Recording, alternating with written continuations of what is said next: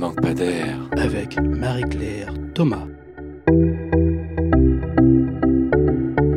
Bonjour et bienvenue dans notre émission Ça manque pas d'air, l'émission de radio entièrement dédiée à la recherche en éducation.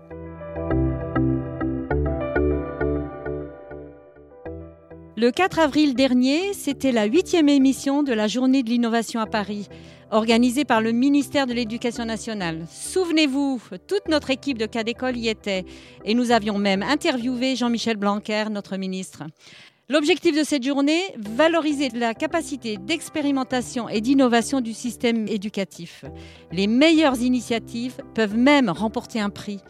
Au programme, militer pour une école plus inclusive, consolider la maîtrise du français, réussir la transition entre le lycée et l'enseignement supérieur, renforcer l'autonomie et le travail personnel de l'élève, développer son esprit critique et citoyen, mais aussi sa culture scientifique et technologique. Bref, des questions que nos auditeurs les plus fidèles ont déjà rencontrées dans les émissions précédentes. L'innovation, c'est donc un champ très complexe, multiple et interdisciplinaire qui regroupe de nombreuses problématiques brûlantes dans la recherche en éducation. L'innovation à l'école, c'est aussi une question polémique qui fait l'objet de nombreux débats et pas seulement dans la sphère scolaire. En vérité, c'est une problématique politique et sociétale. Alors, pourquoi a-t-on à la fois tant d'injonctions à l'innovation et tant de résistance? C'est ce que nous allons découvrir avec deux spécialistes du sujet, Françoise Cross et Jean Fleury. L'une est chercheuse et l'autre acteur de l'innovation. Donc le débat promet d'être riche et complémentaire. Mais avant cela, écoutons Eva Chaussinan, élève de l'ENS de Lyon, pour une petite page d'histoire. Mais dis-nous Eva, faire l'histoire de l'innovation, euh, ce serait pas un peu contradictoire? Et Marie-Claire, c'est bel et bien contradictoire. Et pourtant, je vais te prouver que l'innovation, c'est une notion historique et que l'idée qu'on en a a bien changé en quelques siècles. Pour ça, je vais m'appuyer sur la note de synthèse de Françoise Cross, qui s'intitule L'innovation en éducation et en formation, publiée dans la Revue française de pédagogie en 1997. Mais d'abord, un bref extrait sonore. Plongé au cœur de l'école maternelle Jean Massé de Champagny-les-Marais.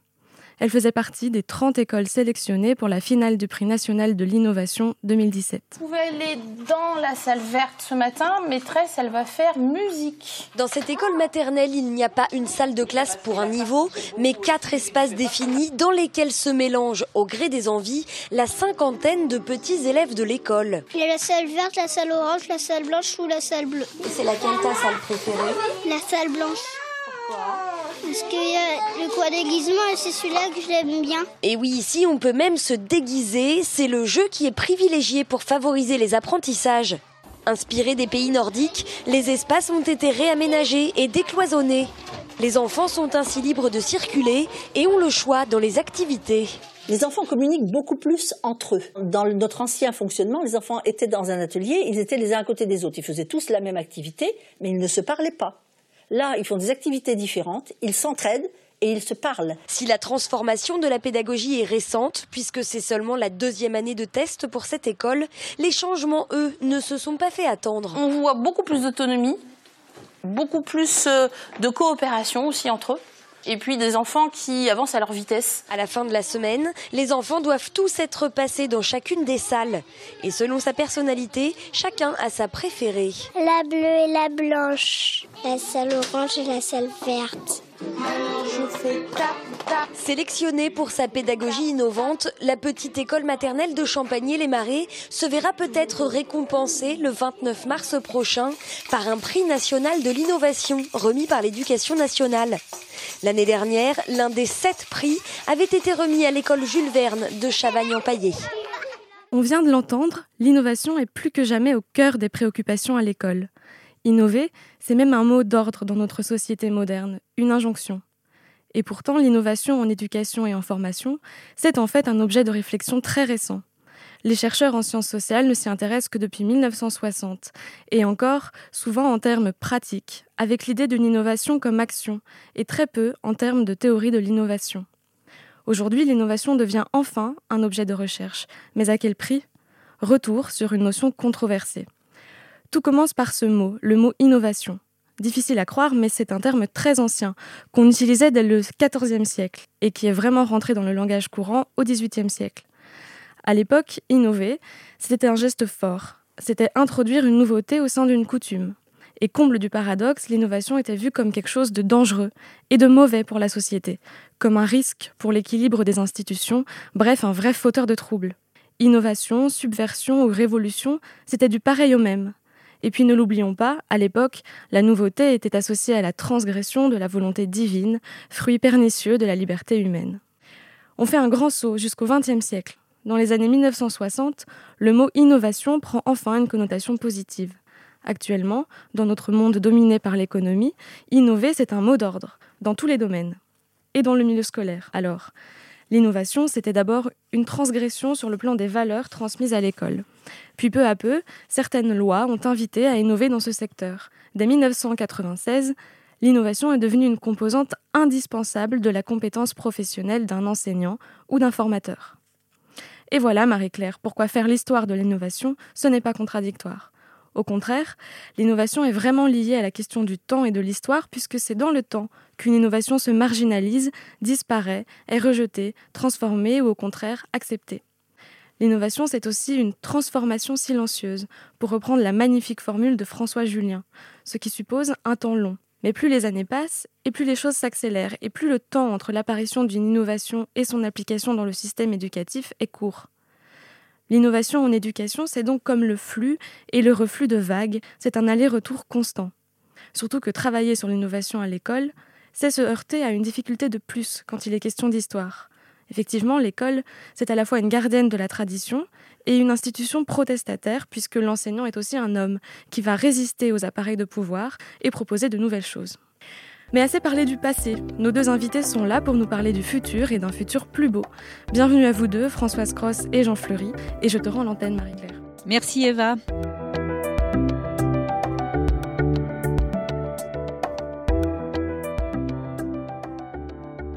Eh bien, on retrouve à présent donc euh, Françoise Cross et Jean Fleury sur notre plateau pour aller plus loin sur cette question de l'innovation. Françoise Cross, bonjour. Bonjour. Vous êtes chercheuse en sciences de l'éducation, anciennement directrice adjointe de l'IUFM de Versailles, aujourd'hui euh, SP. Actuellement professeure honoraire des universités au Centre de recherche sur la formation et au Conservatoire national des arts et métiers de Paris. Vous, votre objet de recherche central, c'est justement l'innovation en éducation et en formation.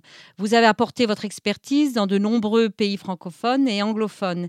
Et vous êtes même allé jusqu'au Japon, en Macédoine et dans les pays du Maghreb ou de l'Afrique subsaharienne pour parler de l'innovation.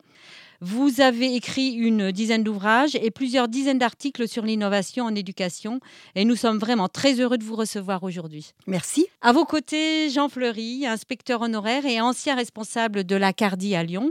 Vous faisiez donc partie de ce service qui a pour mission d'impulser et d'accompagner les projets d'innovation dans une académie.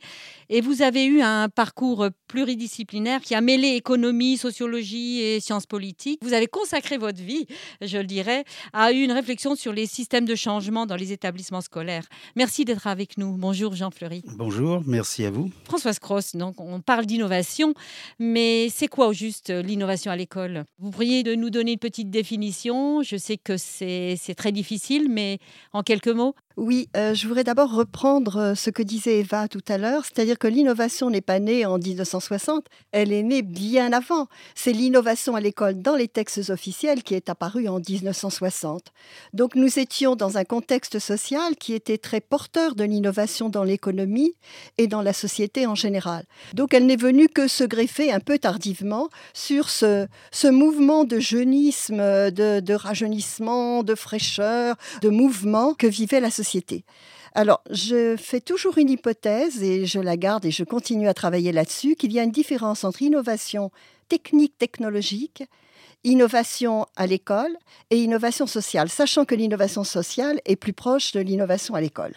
Alors, qu'est-ce que c'est que cette innovation à l'école? Eh bien, on pourrait dire qu'elle est plurisémantique, elle est très large comme conception. Nous avons énormément de définitions de l'innovation et nous nous apercevons cependant qu'en faisant un travail, comme je le dis souvent, de, euh, de synthèse de toutes ces définitions, j'en ai travaillé plus de 600, on s'aperçoit qu'il y a ce qu'on appelle des invariants. Et ces invariants nous permettent de situer euh, l'innovation euh, dans sa particularité. Alors, la première chose, c'est que l'innovation, c'est du nouveau c'est quelque chose de nouveau intégré dans du déjà existant. Ça paraît évident, euh, Jean-Paul Sartre le disait, euh, du nouveau dans un existant. Le problème, c'est la question du nouveau à l'école. Qu'est-ce qui est nouveau à l'école? Est-ce parce que je vais introduire un écran d'ordinateur à l'école que, effectivement, ça va être une innovation pédagogique? Je peux très bien ne pas transformer ma pédagogie, continuer à la faire de manière magistrale et avoir un écran qui se substitue aux images du manuel. Donc, c'est le nouveau et vraiment quelque chose qui est, je dirais, relatif au contexte de la pratique pédagogique de l'enseignant. On y reviendra si vous voulez.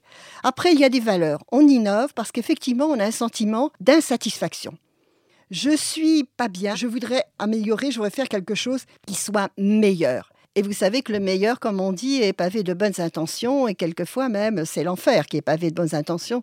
Et donc les valeurs qui sont derrière l'innovation ne sont pas toujours clarifiées, ne sont pas toujours euh, euh, nettes. Et c'est vrai que c'est une sorte de pulsion euh, d'amélioration, sans qu'on ait vraiment travaillé sur qu'est-ce qu'on cherche. Et quand l'institution d'ailleurs demande qu'est-ce qu'on cherche, l'innovateur a du mal à le dire, à donner ses objectifs. Le troisième élément d'un variant de l'innovation, c'est le changement. Ça, c'est vrai. Quand j'innove, je change. Seulement, tout change, la vie change, euh, nous, nous, nous changeons nous-mêmes, nous vieillissons, euh, nos enfants grandissent. Et là, c'est un changement, mais qui est volontaire, intentionnel et délibéré. Parce que l'innovation, elle est remplie à la fois de créativité, de motivation et d'expertise. Il ne faut pas oublier le troisième terme qui est celui d'expertise. On n'innove pas comme ça pour innover, il y a quand même derrière une sorte d'expertise. Et puis le troisième invariant qui me paraît important, c'est que l'innovation, c'est une prise de risque. On a toujours un peu peur quand on innove. On ne sait pas très bien à quoi on va aboutir. Hein, on construit le chemin en, cheminant. Alors ça, c'est pour la, définition de l'innovation. Je vais très vite pour euh, l'intérêt de la recherche. Il y a deux niveaux de recherche. Il y a la recherche qui, effectivement, euh, va croissant l'intérêt de la recherche par rapport à l'innovation est croissant, c'est vrai, hein, et, mais peut-être d'ailleurs dans un marché de dupes, dans une sorte de malentendu entre les praticiens et les chercheurs, et on pourrait effectivement développer ce point-là. Mais il y a aussi un autre point de vue de recherche qui est de le prendre comme objet tel de recherche, l'innovation comme un objet, et non pas la pratique pédagogique de l'innovation comme un objet de recherche. Il y a deux niveaux dans la recherche, et je dois avouer que ces deux niveaux sont encore confondus. Il y a une sorte de, confusion. Et là, euh, la relation entre l'innovation et la recherche est encore une très grande nébuleuse. Hein, qu'on essaye au fur et à mesure de travailler, mais elle est encore incertaine. Merci. Vous avez parlé de justement de l'innovation pour changer. Est-ce que les acteurs, euh, et c'est, je me retourne vers euh, Jean Fleury qui a accompagné ces acteurs de terrain, qu'est-ce qui est en cause et en jeu, mais qu'est-ce qui les pousse à innover euh, en dehors des injonctions ministérielles? Voilà, donc Françoise Cross a très justement délimité la, la question en disant que l'innovation, c'est pas un phénomène nouveau. Ce qui est un phénomène nouveau, c'est que l'institution s'occupe de l'innovation. Et ça, je pense que ça, c'est très important. Elle a parlé aussi de malentendus. Euh, donc euh, l'innovation, c'est aussi euh, une source de malentendus parce que, en, fin de compte, les professeurs innovent sans arrêt dans leur pratique. ils sont sans arrêt en train de rechercher des manières de faire qui, correspondent à ce qu'ils ont en face d'eux, c'est-à-dire les élèves. Donc l'innovation, elle est tout le temps et partout. Qu'est-ce qui fait la question de l'innovation aujourd'hui? C'est justement l'innovation comme système d'action. Et pour bien comprendre euh, les enjeux de l'innovation, il me semble qu'il faut euh, faire référence à l'anglais entre euh, la distinction entre deux termes, entre deux mots, to teach d'un côté et to learn de l'autre. To teach, c'est le professeur qui agit, c'est le professeur qui fait, qui a une pratique, et to learn, c'est l'élève qui apprend. Donc le learn, en fin de compte, on n'a pas beaucoup de prise dessus parce qu'il y a des programmes, il y a des savoirs. Il n'est pas question de modifier le savoir quand on l'enseigne. Par contre, il est important de, travailler sur sa pratique, sur le teach. Euh, donc l'innovation, ça porte sur le teach et sur euh, la question de l'enseignement. Donc il y a d'un côté l'enseignement, de l'autre côté l'apprendre. Et l'innovation, c'est sur l'enseignement que ça porte. Et il y a un terme qui est euh, souvent utilisé, c'est la liberté pédagogique. Donc l'innovation, c'est la mise en œuvre raisonnée de la liberté pédagogique, je dirais. Dans le système éducatif, le problème, c'est justement la tension entre la liberté et la prescription.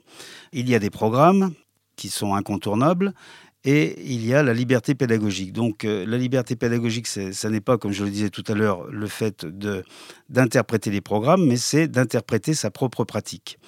Et le, phénomène nouveau, c'est justement de passer de l'individuel au collectif. C'est-à-dire que l'enseignant a toujours innové, mais d'une façon individuelle. Le fait nouveau, c'est de passer justement à une innovation collective et raisonnée collectivement. Je crois que c'est ça qui est en jeu aujourd'hui.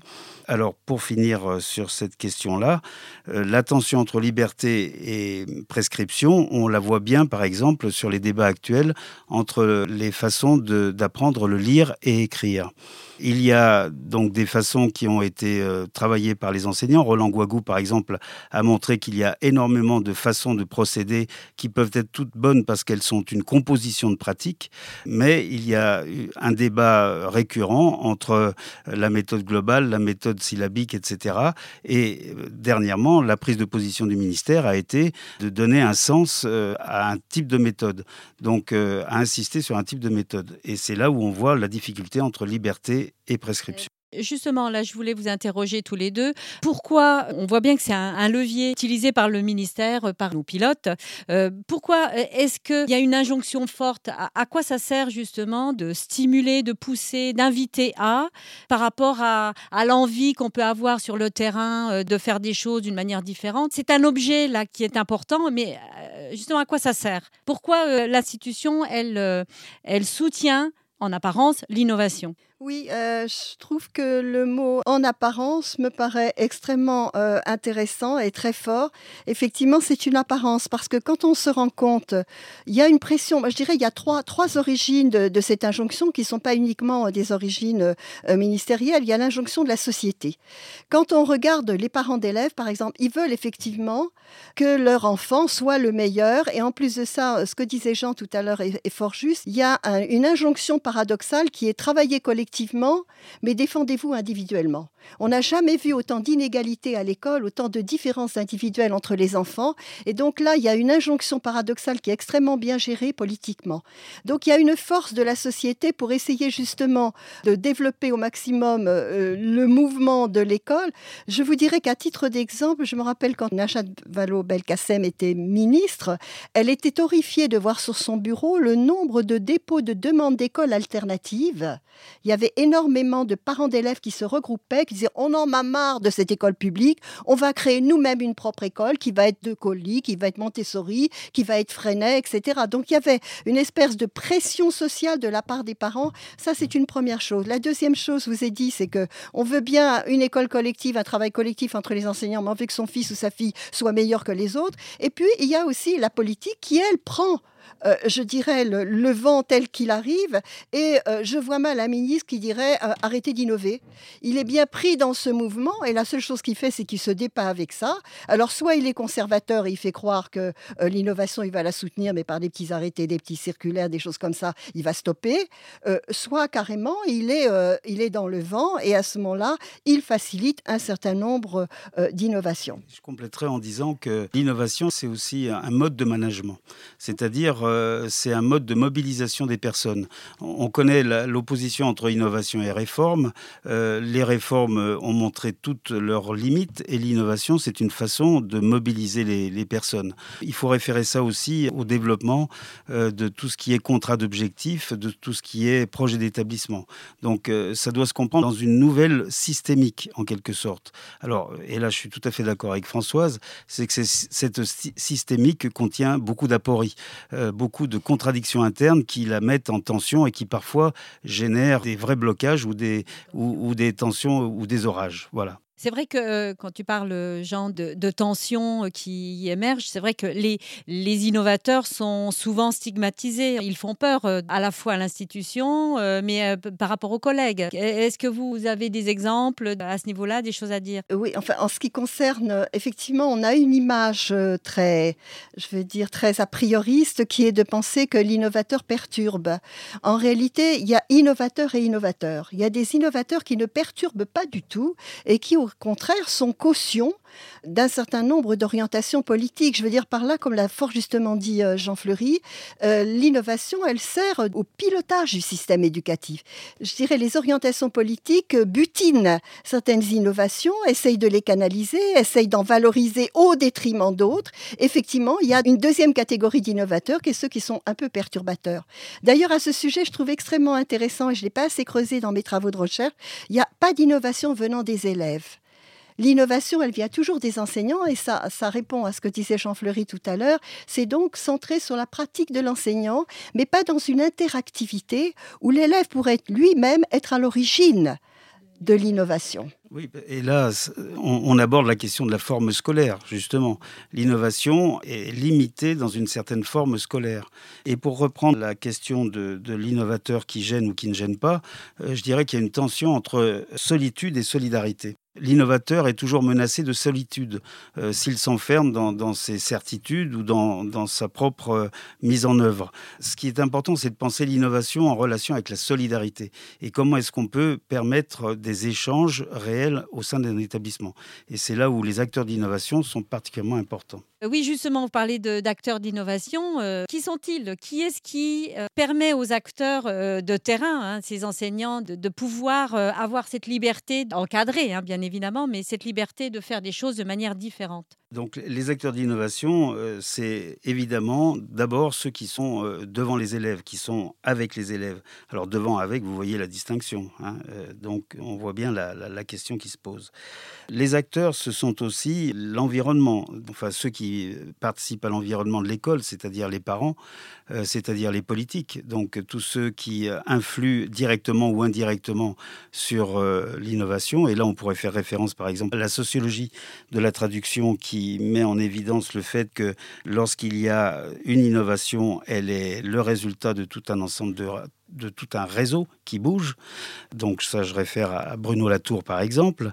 Ce qu'il faudrait aussi voir, c'est le rôle important des personnels de direction, qui sont des acteurs majeurs, qui peuvent autoriser ou non la mise en œuvre de l'innovation, parce que l'innovation, c'est d'abord un projet, et le projet, on peut plus ou moins le favoriser, le valoriser euh, par une politique, je dirais, de reconnaissance et d'autorisation. Mais il y a aussi euh, les inspecteurs, les instances académiques, les recteurs, etc., qui peuvent mettre en place et contribuer à mettre en place un cadre favorable au développement de l'innovation. Donc, euh, on voit bien que c'est une volonté aussi politique d'installer les choses pour que ça, ça puisse se faire. Oui, avec quand même un bémol, c'est que les inspecteurs ne sont pas préparés à ça. La diffusion de l'innovation on a pensé naïvement qu'il suffisait qu'on décrète qu'on va généraliser et puis euh, ça se passe comme ça, euh, on va faire exactement comme l'autre. Si l'imitation, elle est effectivement, elle joue un rôle, mais disons qu'on ne transfère pas euh, l'innovation comme on transférerait un objet. Hein. c'est une pratique sociale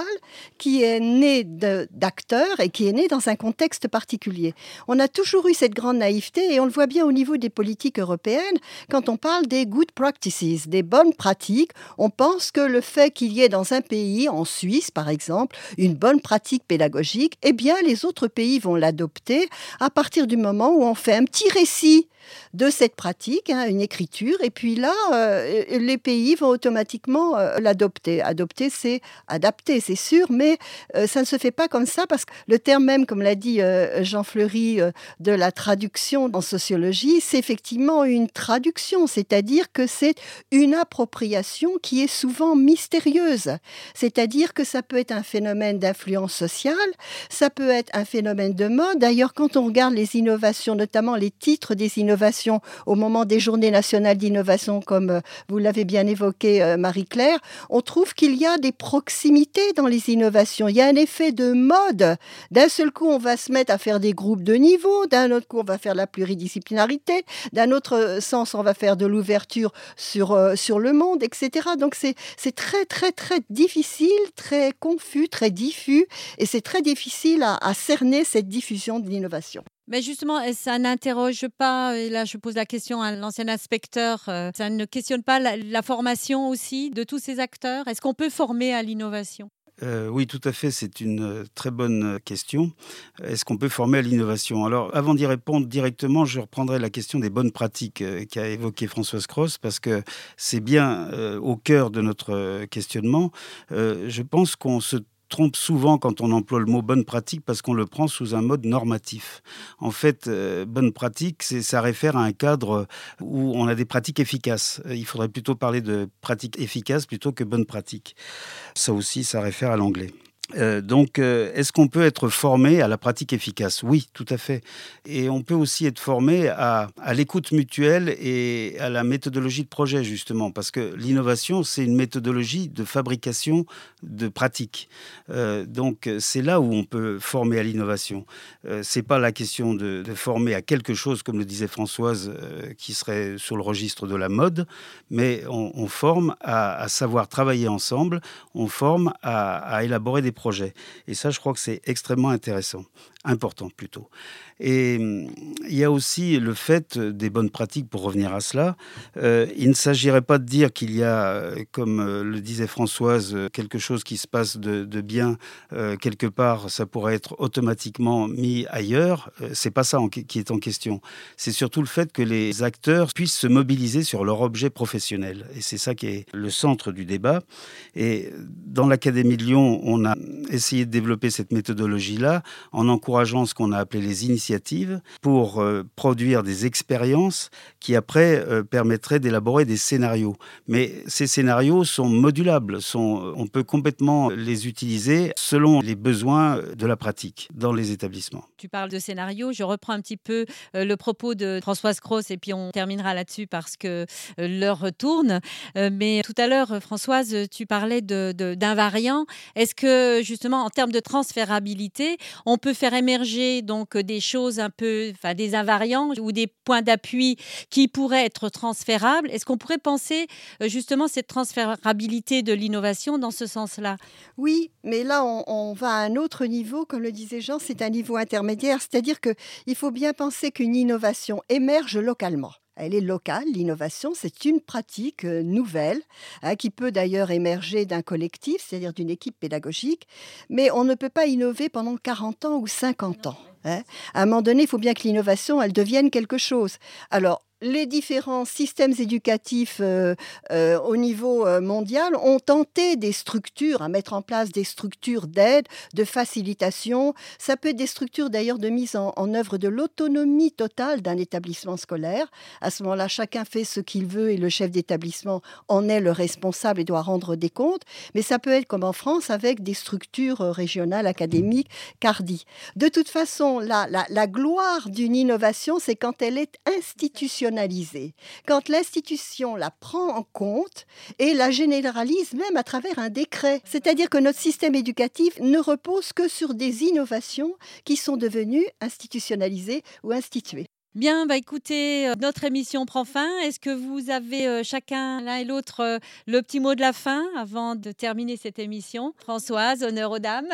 moi, je trouve que l'innovation en elle-même est quelque chose de tout à fait passionnant. Mais enfin, moi, je le vois comme objet de recherche et je dois avouer que c'est vraiment d'une très grande complexité, mais qui prend en charge aussi bien les systèmes sociaux, les systèmes de pilotage des systèmes éducatifs que les pratiques proprement sociales de l'éducation.